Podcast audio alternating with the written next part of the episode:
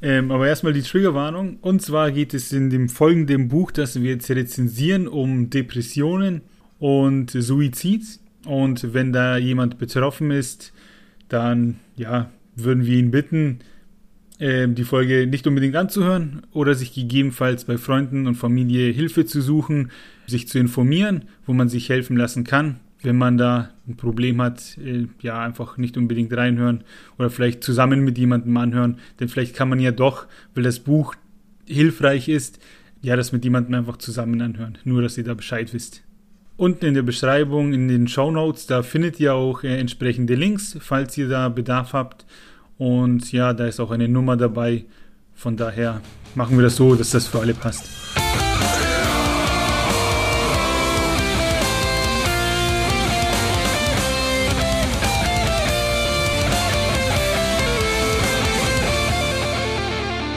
Hallo und herzlich willkommen zu einer neuen Buchrezension von Lesen und Lesen lassen mit mir, dem Martin und dem Axel. Grüß Gott. Äh, heute sprechen wir über die Mitternachtsbibliothek von Matt Haig. Ich gehe mal davon aus, dass man ihn so ausspricht. H-A-I-G ist der Nachname. Und das Buch, das kam im Februar 2021 raus und vor allem auf Insta habe ich das öfter gesehen. Das hat einen doch ähm, größeren Hype. Hast du die mitbekommen?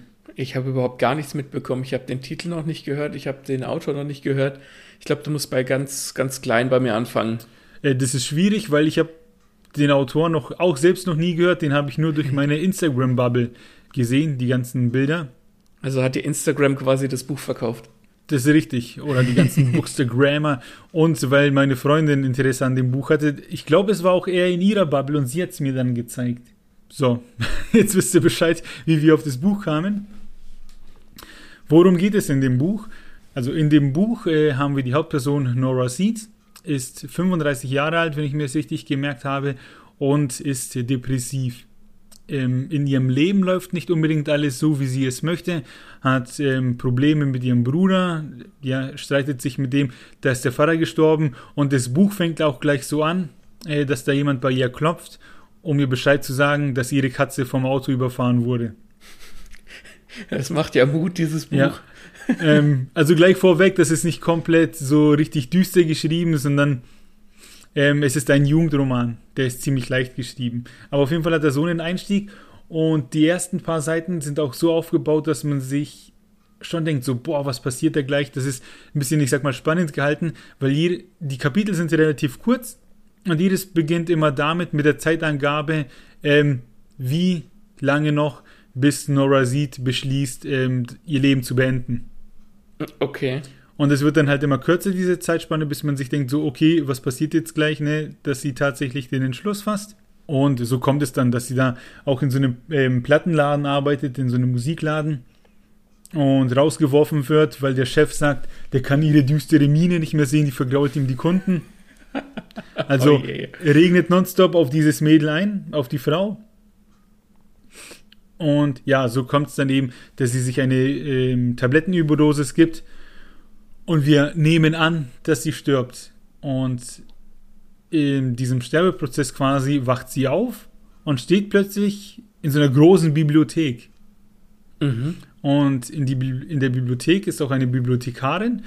Und das ist zufällig ähm, die Bibliothekarin, die auch bei ihr früher in der Schule die Bibliothek betreut hat. So eine ältere Dame, wie man sie sich vorstellt, mit so einer Brille, an der so eine Schnur hängt und mit einem Dutt und so einem Rock, ne? Mhm, mh. äh, so ein Bild wird da im Kopf geschaffen. Und die spricht mit ihr und erklärt ihr, ja, sie ist in der Mitternachtsbibliothek, weil sie eben noch nicht tot ist. Ist es dann sowas, symbolisiert die dann sowas wie, keine Ahnung, den Sensenmann oder so, diese Bibliothekarin? Ähm, nee, weil auch diese, das, das wird im Buch klargestellt, das ist quasi nur eine Manifestation von jemandem, der ihr vertraut ist, den sie in dem Moment gerade braucht, weil eben diese Bibliothekarin, damals, als ihr Vater gestorben war, von der Nora sieht, äh, auch die hat sich gut um sie gekümmert. Also, also als richtige Person sozusagen.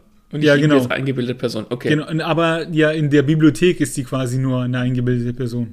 Mhm die, ja genau, halt einfach jemand, der ihr vertraut und der schon mal für die, sie da war. Auf jeden Fall erklärt diese Dame ihr, wie die Mitternachtsbibliothek funktioniert.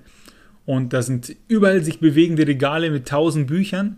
Ähm, jedes dieser Bücher enthält eine Geschichte, wie ihr Leben anders verlaufen wäre, wenn sie sich da und da Ja. anders entschieden hätte. Sowas wünscht man sich doch eigentlich für sich selbst, ne? Also, um da jetzt kurz Ja, auf, zu sidetracken, wie es so schön heißt. Ich bin niemand, der in seinem Leben irgendwie was bereut oder so. Aber man fragt sich manchmal schon so in so Nächten, wenn man im Bett liegt und kann nicht schlafen, was wäre passiert, wenn ich damals das und das gemacht hätte, wenn ich den Job anstatt den angenommen hätte, wenn ich da dies gemacht hätte oder da Ja. dahin gefahren wäre. Das finde ich ein extrem interessantes Gedankenspiel. genau. Das, also das Buch ist ein einziges, was wäre, wenn. Geil. Und bereuen ist ein gutes Stichwort, weil das erste Buch, was sie in die Hand kriegt, da sagt die Bibliothekarin ihr, sie muss erst das lesen, um sozusagen überhaupt zu verstehen, äh, wo sie hin möchte. Und das Mhm. ist das Buch des Bereuens. Und in dem Buch stehen alle Sachen drin, von denen die Nora meint, dass sie die bereut oder Entscheidungen, mit denen sie nicht glücklich war. Und dieses Buch ist ziemlich voll. Oh je, ja. Dann geht's halt ans erste Buch, ähm, wo sie, die kommt dann immer in diese Leben rein, wacht dann halt plötzlich mittendrin auf. Ja, da sind dann Momente wie zum Beispiel, sie hatte mit ihrem Bruder eine Band. Und diese Band äh, stand kurz vor einem Plattenvertrag. Oh, okay. Und es hätte was Größeres werden können. Nur hat sich die Nora damals entschieden, das nicht zu machen, weil sie Live-Auftritte nicht mochte und immer Panikattacken bekam. Und das hat Okay. ihr der Bruder nicht so abgekauft. Und äh, dann hat, hat sich die Band eben aufgelöst, weil sie nicht wollte. Und da waren auch die Bandmitglieder äh, nicht froh drum. Und das ist zum Beispiel so eine Entscheidung, wo sie sich gesagt hätte, vielleicht hätte sie jetzt eine, eine bessere Beziehung zu ihrem Bruder, wenn sie das durchgezogen hätten. Aber das ist, das ist so ein, ein Moment, wo ich mir, wo ich als Leser, wo mir als Leser die Figur auf einmal unsympathischer wäre, weil ich mir denke, das macht man, das sagt man nicht ab aus so einem, aus so einer, in, in Anführungszeichen, Nichtigkeit. Für mich wäre das äh, als Leser im Moment eine Nichtigkeit. Das würde mich zu sehr aufregen. Ja, das ist so ein, das ist so ein Mischmasch. Das, das stimmt schon, was du sagst, aber so wie sie eingeführt wird, ist es auch jemand, also wie da von Anfang an, sage ich mal, auf sie eingetreten wird, da hast du dann doch das Gefühl, wenn, wo man merkt, so, okay, der geht's da tatsächlich schlecht und so, und wenn sie nicht äh, gemocht hat oder wenn sie nicht konnte, dann ist es halt so. Aber ja, das wird ihr auch hier vorgeworfen. Der Bruder nimmt die Panikattacken nicht ernst und so. Naja, er, ernst nehmen sollte man solche Panikattacken schon, aber halt einfach quasi einen Plattenvertrag ausschlagen und, die, und damit die Leben von, von so vielen Menschen beeinflussen. Da bin ich eher der Typ, der dann sagt, ja, hätte sich mal am Riemen gerissen, das hätte man schon irgendwie hingekriegt. Ja, ja, aber jetzt pass Ähm, auf. Jetzt, ne, Ich habe noch eine Frage. frag. Aus welcher äh, Sicht ist denn die, das Buch geschrieben? Ist das ein Ich-Erzähler oder ein personaler Ja, Erzähler? ja, immer aus der, oh Gott, oh, weiß ich jetzt grad gar nicht mehr. Nee, das ist immer von einem Erzähler geschrieben. Ist das dann ein auktorialer Erzähler, der alles weiß, oder ist Ja, das ja. ein. Ja, diese Geschichten, die wir dann immer begleiten, das ist nicht wirklich, das, da ist vielleicht jedes Buch, in das sie wandert, zehn Seiten lang, ne? Mhm, mhm. Jedes Leben, das sie sich anschaut. Und da gibt es dann eben zum Beispiel das, wo sie sagt, okay, wir unterschreiben den Vertrag, dieses Leben, und dann wacht sie plötzlich auf, halt wird quasi in das Buch gesogen, und plötzlich steht sie in Brasilien auf der Bühne vor 100.000 Fans. Geil.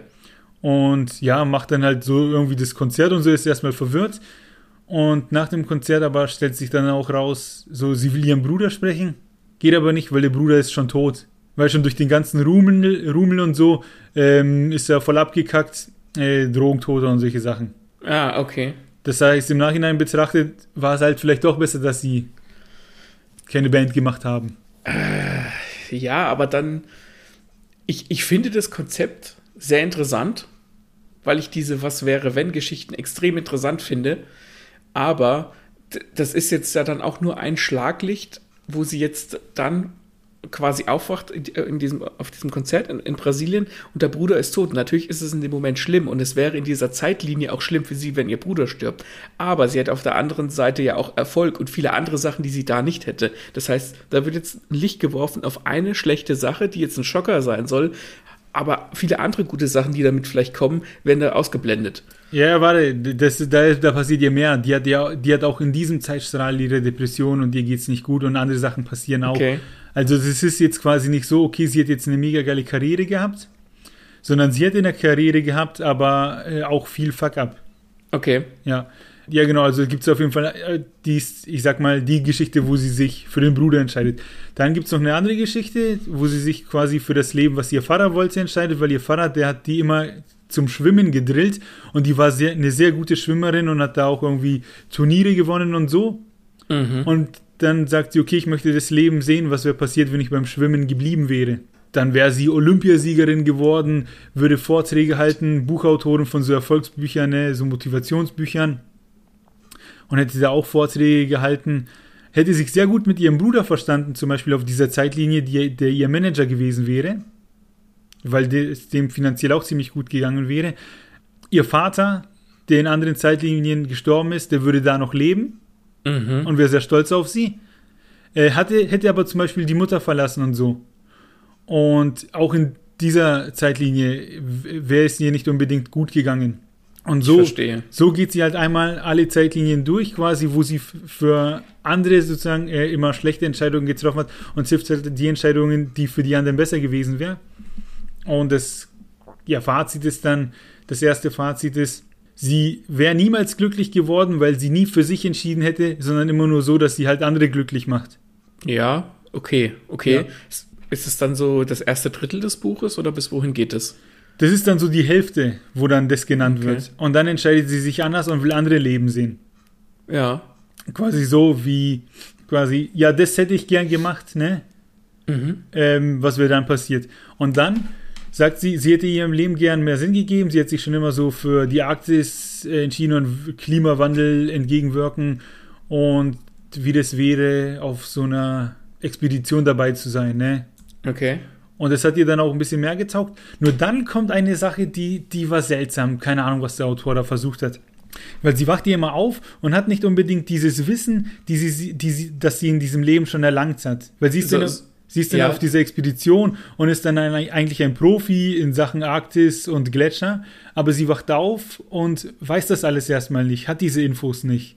Das heißt, weil sie quasi mit dem Wissen oder dem äh, wie soll ich sagen, dem Bewusstsein, das sie in der Mitternachtsbibliothek hatte, was ja aus ihrem Leben gekommen ist, dass sie gelebt hat, in den Körper ihrer anderen Version genau, genau. kommt. Ja. So. Und dann ist da ein Typ, dem fällt es auf, ne, dass sie irgendwie nie, nicht ganz bei sich ist.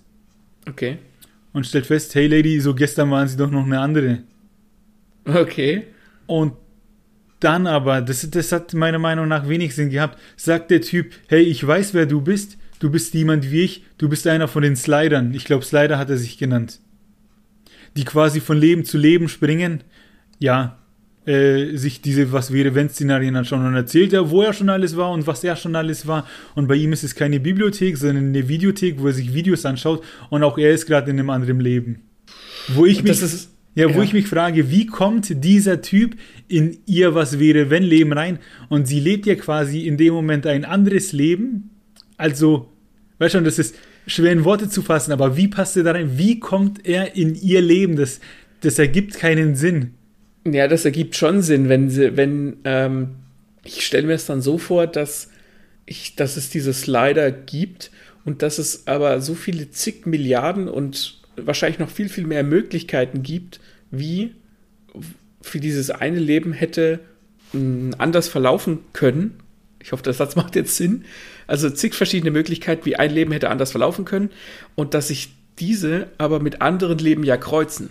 Es hätte ja auch sein können, dass ich zum Beispiel, keine Ahnung, irgendwo anders arbeite und dich dann gar nicht kennengelernt hätte und dann hätte, gäbe es diesen Podcast nicht. Und so ist es halt eine sehr, sehr, sehr, sehr kleine Chance, dass sich zwei Slider quasi treffen, aber es ist nicht unmöglich. Ich würde jetzt sagen, ohne das Buch gelesen zu haben und von einem, von jemand, der selbst schreibt, wenn man das irgendwie vorbereitet und am Anfang die Möglichkeit gesagt wird, dass es auch noch andere solche Leute gibt, dann kann man das schon machen. Wenn es dann jetzt auf einmal plötzlich heißt, oh hoppala, ich bin auch einer, der sowas kann, so aus dem Blauen heraus, dann finde ich es schwierig. Nee, der war plötzlich da und genauso schnell wie er da war, ist er dann aber auch wieder weg. Äh, okay. Äh, nachdem, nachdem sie quasi aus dem Leben raus ist, weil sie dann doch nicht so zugesagt hat. Ich, ich finde es komisch, weil das sind ja keine echten Leben, die da stattfinden. Das ist sozusagen ja nur eine Art, wie soll ich sagen, Illusion, während sie gerade ums Leben kämpft, weil sie ja äh, zu Hause ist mit der Überdosis. Weiß schon, wie kommt dieser Typ dann in ihren Fiebertraum, sage ich mal? Äh, ja, gut, wenn du natürlich davon ausgehst, dass das alles irgendwie Fieberträume sind und sie sich das sowieso nur einbildet, weil es ja, weil es ja gar nicht echt sein kann, dann hast du natürlich recht davon ausgehend, dass es aber vielleicht Menschen gibt, denen diese Fähigkeit gewährt wird, dass sie zwischen möglichen Realitäten hin und her springen können, dann macht es für mich schon Sinn, dass die aufeinandertreffen. Ja. Ich, Kann man also jetzt find, argumentieren, ja, ja. ich fand es ehrlich gesagt nicht so geil. Wie gesagt, weil ja. vor allem nach dem Leben dann in der Arktis kam der auch nie wieder und die sind auch nie wieder zusammengetroffen und haben sich ausgetauscht, sondern. Macht ja, auch Sinn. Ja. und die hat ja auch keinen anderen Slider mehr getroffen, also weiß nicht, hätte ich jetzt nicht gebraucht. Ach so, also, also das hat im Prinzip, hat das irgendeine Auswirkung, dass sie den Typ getroffen hat? Nein.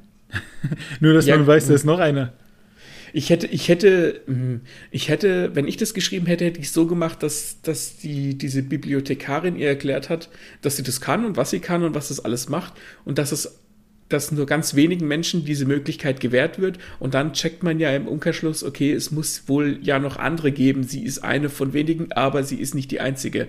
Mhm. Aber dann hätte ich es wahrscheinlich nie wieder ge gebraucht, sondern hätte dann keine Ahnung, eine Fortsetzung geschrieben mit jemand anderem, wo er dann auf sie trifft. Das wäre geil. Stell dir ja. vor, es gibt, es gibt eine Fortsetzung, wo du jemand anderen begleitest und dann trifft diese Person quasi auf, der, auf die Person des ersten Buches und interagiert mit der. Das wäre geil.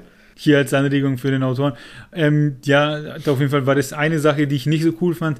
Auf jeden Fall, ähm, ja, schaut sie sich dann noch diverse Leben an wo sie denkt, dass sie da vielleicht glücklich wäre. Und es ist wirklich so eine Aneinanderreihung von Szenarien mit, äh, jetzt bin ich hier und dies und das passiert. Und das wird ehrlich gesagt schnell langweilig, weil es wirklich immer das Gleiche ist und weil okay. sie nie zufrieden ist.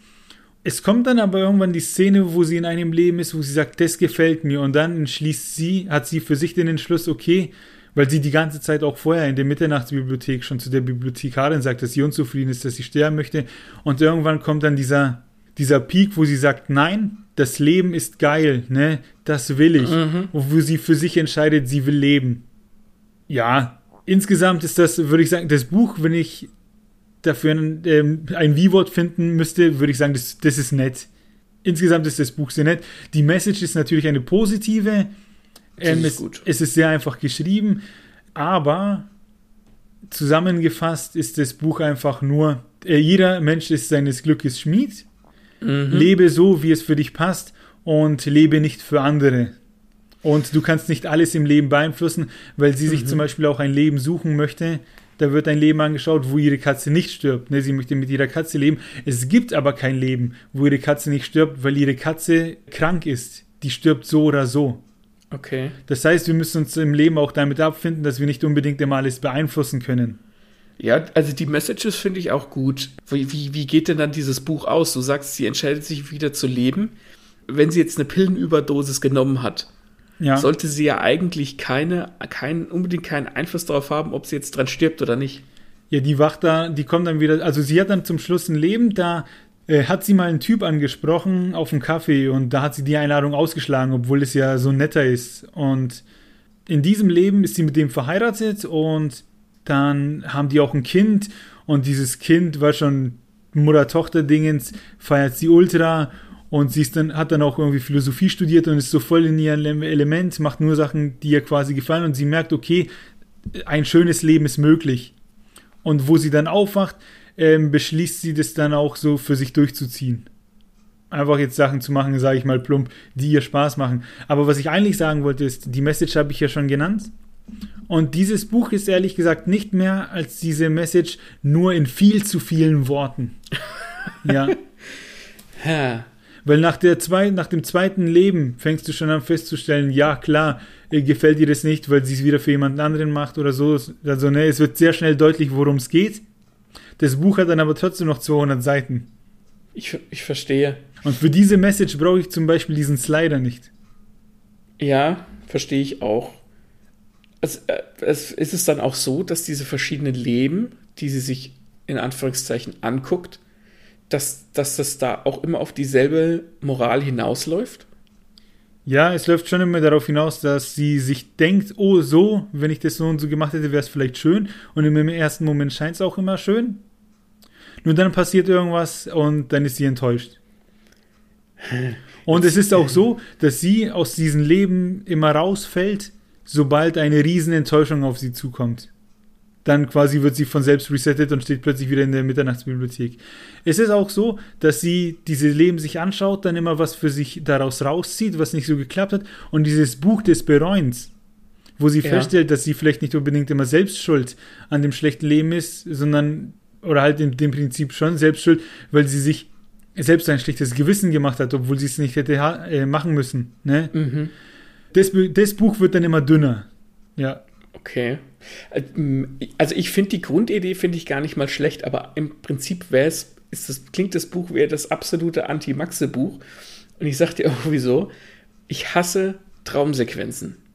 Ich hasse Traumsequenzen, wenn, weil die nie die Geschichte voranbringen, eigentlich. Ja.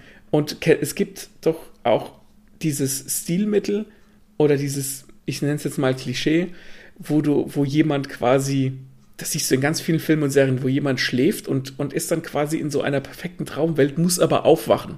Mhm. Du weißt, was ich meine? Und das ist halt quasi dasselbe immer und immer wieder, dass sie halt in, einer, in einem anderen Traum ist und muss, und, und muss dann aber wieder aufwachen. Ich weiß nicht, ob mir das so viele Seiten lang gefallen würde. Ja, das ist auch so, dass ihr das letzte Leben wirklich so gut gefällt, aber sie immer weiß, dass sie jederzeit rausfallen kann. Hm. Wo man sich so ein bisschen denkt, ja, dann geh doch gleich raus. ja, vielleicht, vielleicht, ich will jetzt auch nicht sagen, dass wir, dass, dass wir beide oder dass du, der das Buch gelesen hast, hat, dass du da empathielos bist oder so. Mhm. Ähm, vielleicht finden Leute das noch mal besser, wenn man, wenn sie, wenn sie noch empathievoller sind vielleicht. Aber es klingt für mich wie eine sehr gute Idee. Mhm. Aber es klingt für mich wie eine mittelmäßige Umsetzung, weil wenn ich, wenn ich das geschrieben hätte, hätte ich die auch in lauter Träume, äh, nicht Träume, ähm, mögliche Realitäten gestoßen, aber jede von diesen Realitäten hätte ich in ein anderes Extrem gezeichnet, sodass alle eine andere Moral haben und du aber am Ende trotzdem zu demselben Schluss kommen kannst, nämlich dass du deines Glückes Schmied bist und dass du nicht alles ähm, perfekt haben kannst. Und dass du auch nicht auf alles Einfluss haben kannst, nur halt mit anderen, mit anderen Schwerpunkten sozusagen. Ja, der ist ja auch im Prinzip so gemacht. In dem einen ist sie ja Rockstar, in dem anderen ist sie Olympiaschwimmerin und so. Aber es ist ja trotzdem bei beidem so, dass sie bei beidem eine erfolgreiche Schwimmerin oder äh, ein erfolgreicher Rockstar ist. Aber ja. was ist denn zum Beispiel in der möglichen Realität, keine Ahnung, um es jetzt mal über extrem überspitzt auszudrücken, wo sie irgendwas tut und keine Ahnung, den dritten Weltkrieg heraufbeschwört? Das, Sowas. das steht alles äh, im Bereich des Möglichen, denn es gibt dann auch eine Seite, die wird einfach nur kurz aufgezählt. In der einen Welt ist sie Professorin, in der anderen ist sie Ärztin, in der anderen ist sie arbeitslos und so. Das macht deutlich, dass quasi zig Millionen Leben möglich sind. Aber es wird nicht, aber ja, es wird mhm. nicht unbedingt auch alle aufgezählt. Aber ja, eben so, so ein negatives Extrem, wie du es jetzt beschrieben hast, gibt es nur da. Sie hat ja vorher einen Mann fast gehabt. Sie hatte fast geheiratet, aber zwei Tage vor der Ehe ist sie abgesprungen. Ach Gott, das, das ist so eine Hauptfigur, die vor allem kalte Füße kriegt, oder was? Ja, und dann wird aber festgestellt, quasi, was wäre, wenn sie ihn geheiratet hätte, die wären überhaupt nicht glücklich gewesen und der Mann wäre ihr auch fremdgegangen. Also das ist auch so ein quasi so ein negatives Ding. Aber egal. Kann man selbst nachlesen, die ganzen Geschichten und selbst was rausziehen. Ich würde sagen, als Fazit, da sehen wir beide, die Idee ist nett. Ich finde auch diese Was wäre, wenn Szenarios in eine Bibliothek mit Büchern zu packen, das ist charmant. Das ist gut. Finde find ich auch super, ja. Ja, aber es sind wirklich viel zu viele Seiten und viel zu viele Worte für diese, muss man sagen, positive Message. Und ich, ja, keine Ahnung, vielleicht geht es mir zu gut oder uns zu gut und ähm, wir können uns nicht vielleicht zu 100% in die Person reinfühlen. Jemand, der vielleicht in seinem Leben immer für andere gelebt hat oder nicht selbstbewusst ist und noch nie die Entscheidung getroffen hat, die er vielleicht doch gern getroffen hätte, für den kann dieses Buch doch sehr hilfreich sein. Muss man auch so sehen. Mhm. Das ist kein Ratgeber, das ist kein, sag ich mal, Selbsthilfebuch. Man kann es aber zu einem machen, wenn man eben die Nora beobachtet, äh, wie sie eben diese Entscheidungen getroffen hat oder Entscheidungen dann auch später trifft und sich denkt so, ja stimmt, so in Anführungsstrichen falsch hätte ich es auch gemacht und wie sie es dann am Ende für sich richtig entscheidet, vielleicht ist das ja auch richtig für mich, vielleicht sollte ich auch einfach diesen Mut packen zu sagen, das bin ich und das will ich. Dem ja. habe ich nichts hinzuzufügen. Von daher, ja, die Mitternachtsbibliothek kriegt von mir drei von fünf Lesebrillen. Alles klar.